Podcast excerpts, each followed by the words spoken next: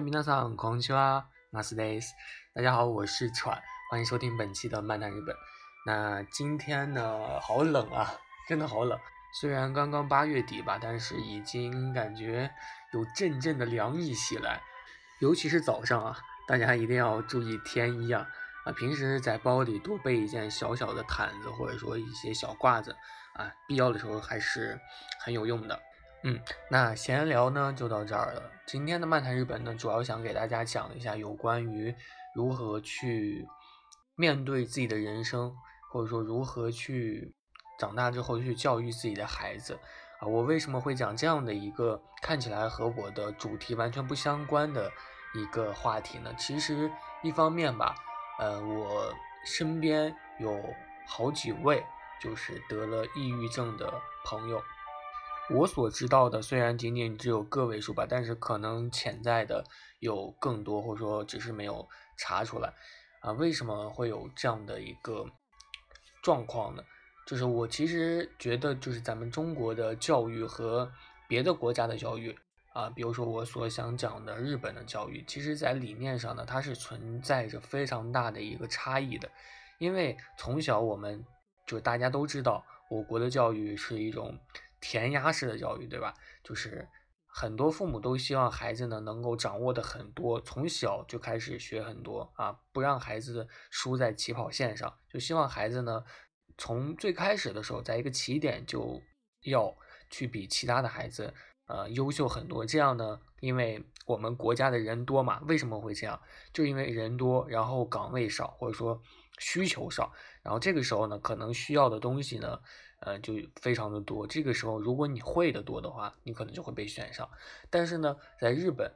呃，几乎没有这样的一个状况，也没有就是说有这样的一个不能让孩子输在起跑线上这样的一个说法啊。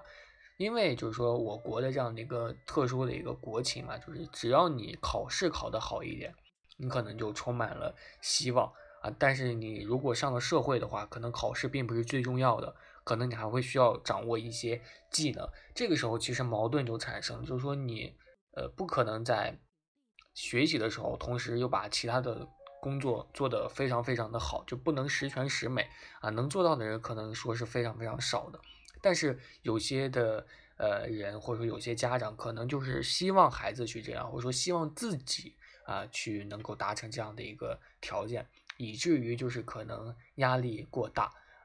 可能很多的日常生活中的一些别人所拥有的一些活动，可能你就因此呃失去了啊。但是在日本呢，很多孩子或者说很多的教育机构呢，他们实施的是一种呃能够做到的一种能力教育，就是去培养每一个孩子他具备呃能够自己生活、学习以及工作的综合的一个能力。也就是说，他们并没有给孩子去立一个你将来长大之后要去怎么怎么样才是对得起自己的生活的。他们呢所要要求的就是说，你一就是你已经具备了一个能够独立生活，并且是自己喜欢的一个方式的话，你就去做啊。如果你学习成绩好，你可以继续去念书；如果你觉得自己的工作能力强，学习成绩可能不是太好的话，你就可以去工作啊，你就可以去。干自己喜欢的一些事情啊，没有人会因此就觉得你就低人一等。但是我们国家可能要求就是说，呃，一个人会的越多越好。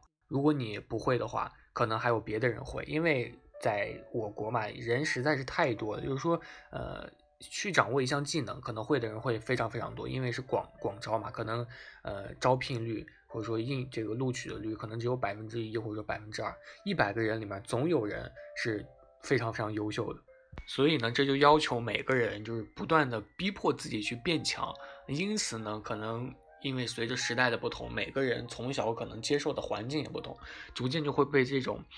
状态所逼迫的非常非常的难受，对吧？啊，其实呃，在很久以前啊，那个时候我还不大，好像应该是六年前吧。那会儿我收到了就是我哥哥的一个呃信息，就是。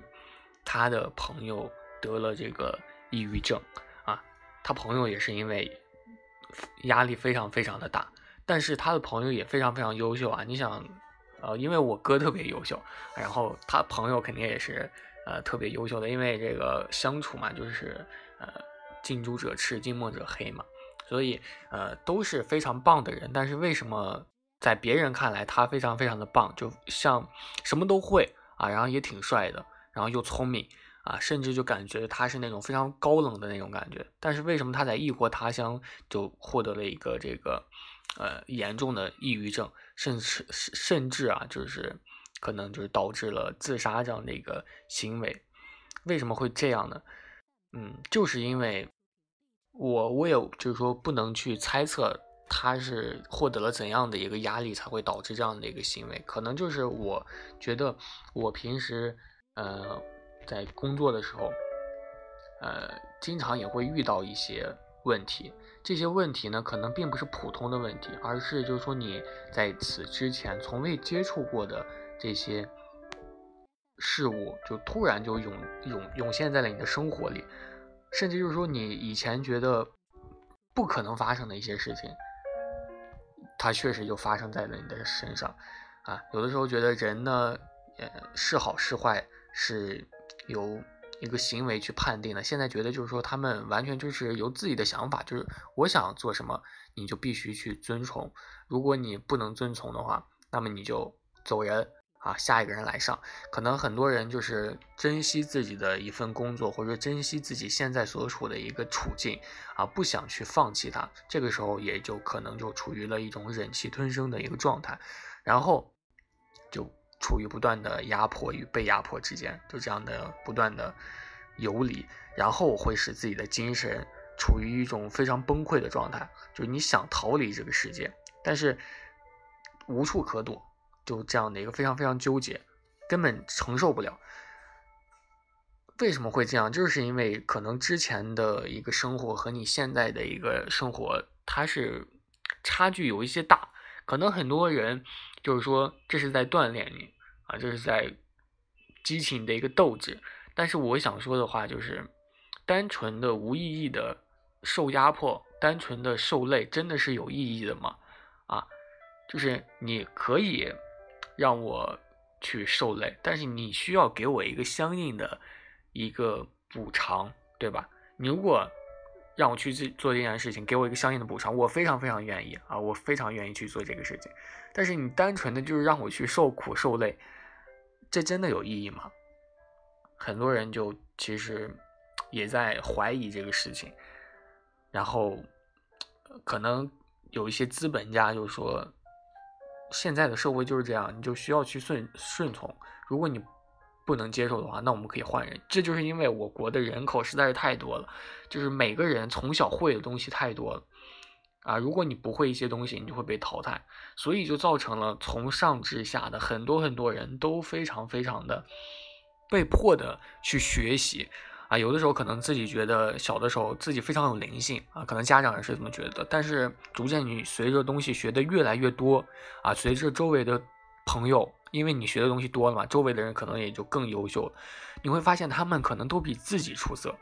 自己很努力的去做一件东西的时候，别人一下就完成了，就那种感觉，有的时候就是一瞬间就突然觉得，哎，我不行，我真的没自信了，就这种感觉。啊，其实这种情况非常非常多，然后这种压力越来越大的时候，可能就导致了一个轻度的抑郁以及重度的抑郁。啊，就可能你在外表是非常光鲜亮丽的，有一种众星捧月的感觉，但是你其实自己知道，啊，其实不是这样子的啊，就感觉自己很低谷的时候，尤其是在自己低谷的时候，会发现，同时啊，发现自己的朋友。在可能在朋友圈晒出自己的恋爱啦，甚至说结婚、出国旅游啊，买了新包、买了新衣服的时候，然后发现自己每天在可能在加班，每天在实验室工作，却还拿不到一个非常非常好的成绩，自己还找不到男朋友、找不到女朋友，就突然一下就会觉得很崩溃、很窝囊。我其实，在刚工作那会儿。因为我以前的工作是比较，呃，相对来说比较轻松的嘛，然后突然又接触到了一个比较工作量大的一个，呃，生活，然后，呃，就发生了这样一件事，就是我的工作，呃，是一个需要加班的一个工作嘛，然后我的领导在我刚上班一周的情况下，我当时也是不太懂这个行业啊，也是呃被人就是也是阴差阳错的干了这个工作吧。然后当时刚上了一个一一周，领导派给了我一个工作，让我把它完成。然后这个工作真的非常非常的重要，我不明白就是说为什么要把这个非常重要的工作，就真的无无敌重要啊，就交给了我啊。当时我也是。有种受宠若惊的感觉吧。当时花了一个月的时间，天天加班，啊，终于完成这件工作。然后我们的这个公司的呃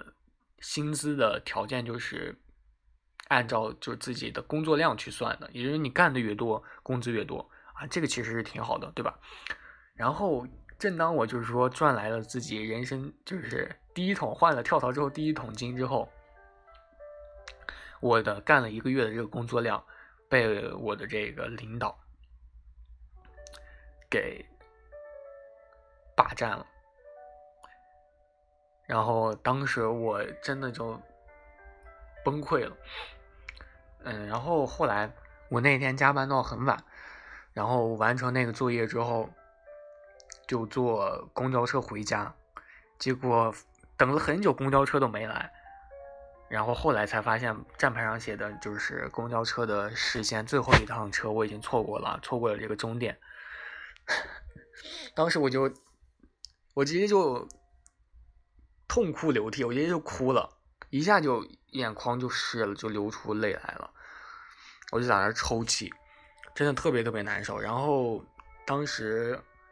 也我也是处于一种就是说没有向别人吐诉的。一个就想和别人去说话，但是没有找不到人，就一直坐在那个公交站台上，就在那儿哭。虽然作为一个一米八几的一个男孩子在那儿哭，真的挺丢脸的。然后就戴上口罩在那儿继续哭，就挺搞笑的。哎，后来就发现，因为我那个公司嘛，就是没有一些同龄人，都都是一些比较年长的，然后我相对来说是比较年轻的嘛。就没有一些同龄人，几乎都是四五十岁的这样的一个状态。然后我我们之间这个隔阂也比较大大吧，代沟也比较大。然后平时遇到什么东西也不能和他们吐槽，他们也不懂这是什么东西啊。虽然也懂，但是可能笑一笑就过去了，就是没办法和朋友去诉苦。我也就觉得，就是说有的时候抑郁症吧，就是这样得来的。就是因为自己内心压抑的东西太多了，压在自己内心当中，就觉得，哎，我还可以，我还可以。等到发觉过来的时候，kiss it and t k i 啊，察觉过来的时候，发现自己得抑郁症，崩溃了，不行了。所以我真的很建议大家，就是说在未来找工作的时候，啊，或者说干一件事情的时候，啊，一定要找一个能够。有人和你去交流的一个环境，因为交流真的我发现是非常非常重要的啊！你你能够和别人交流，每天不断的交流的时候，这个时候你的内心才能够放开啊。然后同时呢，去做自己喜欢做的事情啊，甚至说大家如果有孩子了，一定要去让自己的孩子去选择自己喜欢的。啊，虽然说不是一定要让他喜欢，就不管其他的了啊，但是兴趣一定要占百分之四十，甚至说百分之五十，啊，不要就是说觉得这个工作或者说这个专业它非常非常的符合现在的一个经济的一个发展，啊，可能以后会赚大钱，然后就让孩子去学这个，啊，一定要去询问孩子的意见，但是询问孩子意见的时候，可能孩子不是太懂。这个时候呢，你就要去给他讲，就是说我为什么推荐你学这个专业啊？我为什么要让你去干这个工作？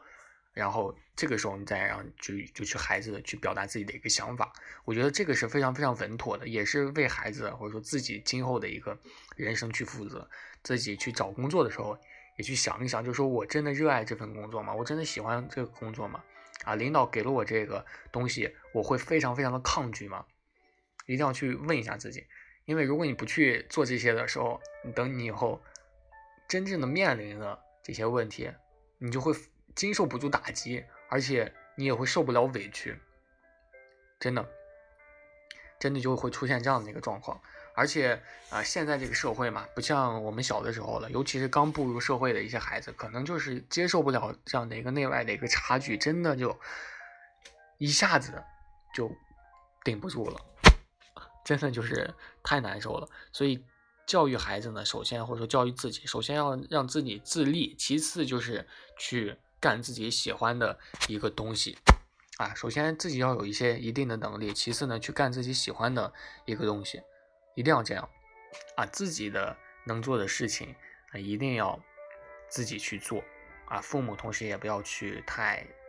干涉，去太代替孩子去做，从小就去培养孩子的一个自立的精神，可能就可以去从根本上啊，预防孩子长大之后抵抗不住压力的一个习惯，啊，或者说这样的一个心理能力。啊，承受能力会增强一点。虽然说本期节目讲的是一个如何去教育孩子的一个话题，但是讲着讲着突然讲成了一个抑郁症的一个呃一期节目，就是因为确实可能很多人觉得抑郁症并不是一个病啊，但其实抑郁症它真的非常非常影响一个人。的一个条件，可能你觉得你的朋友得了抑郁症，你觉得根本不是个事儿，但是就是因为这种态度，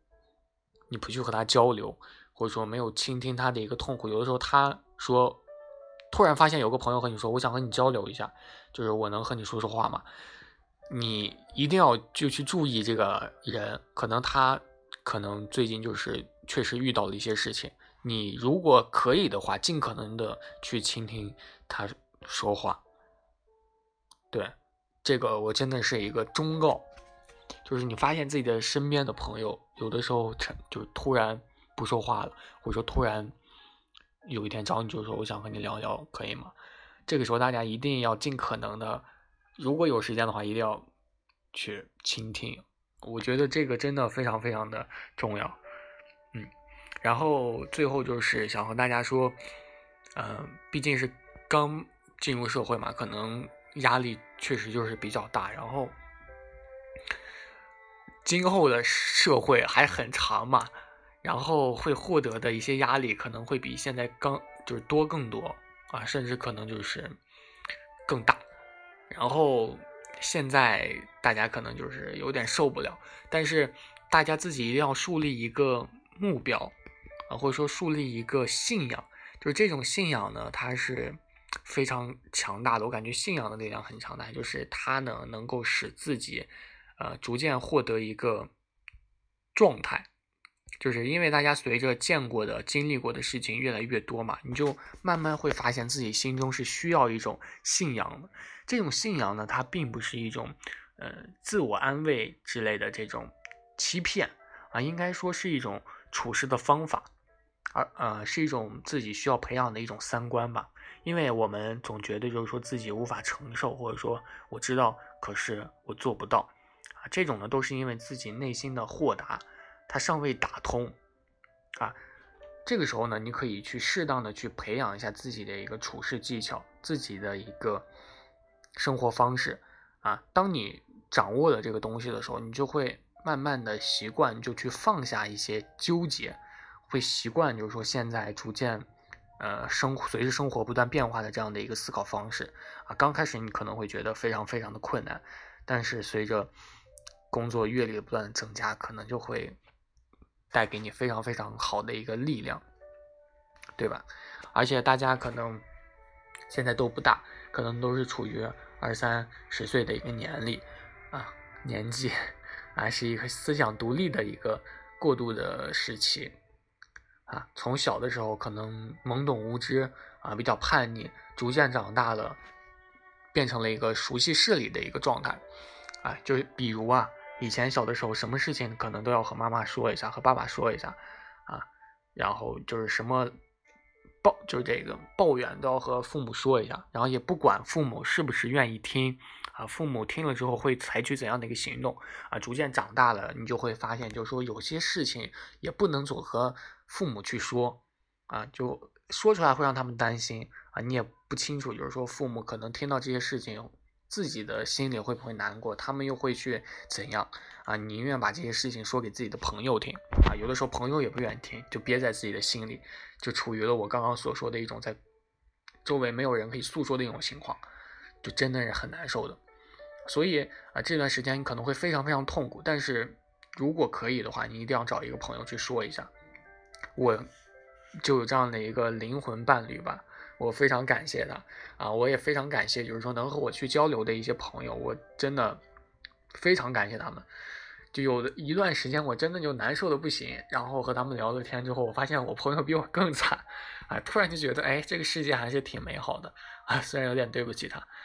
所以大家一定要去强迫自己去接受那一种行为的或者说思维的一个思考的方式。啊，你只要经历了这个过渡期，你就会有一个非常非常好的，呃，这个独立思考的一个方式啊。因为凡是生活都要有对比嘛，你要有自己的一个生活方式，而不是而不是去就是完全借鉴他人的一个建议啊。我的说法也仅仅就是给大家作为一个参考啊。无论如何，都要有自己的一个行为方式的一个准则。嗯，对，就是这样。然后。刚刚所说的一句话，也是受到了一个朋友的一个，也不是朋友吧，也是受到了一个我关注的一个人的一个影响啊，他叫滑稽美鱼。对，那本期节目就到这里啦，我们下期再见，我是船，愿希望与你同在哦。